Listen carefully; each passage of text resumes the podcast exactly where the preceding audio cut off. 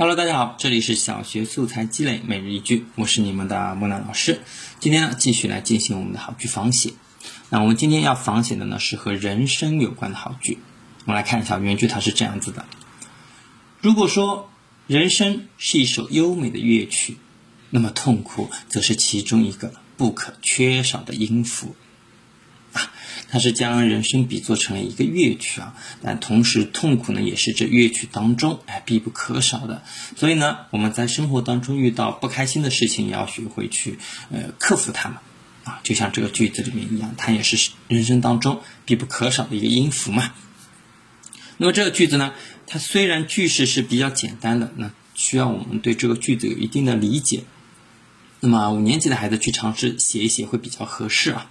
我们也可以来看一下木兰老师是怎么对他进行仿写的。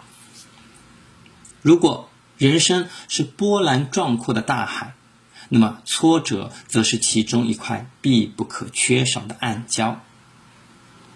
或者这么去写：如果人生是白云缭绕的天空，那么失意则是其中一片不可缺少的乌云。哎，相信大家看到这些句子，大概都已经知道怎么去写，还是比较简单的啊。那么好了，哎，我们今天的节目呢就到这里结束了。最后呢，希望大家关注一下我的微信公众号“木兰书院”，我会准备更多实用的知识送给大家。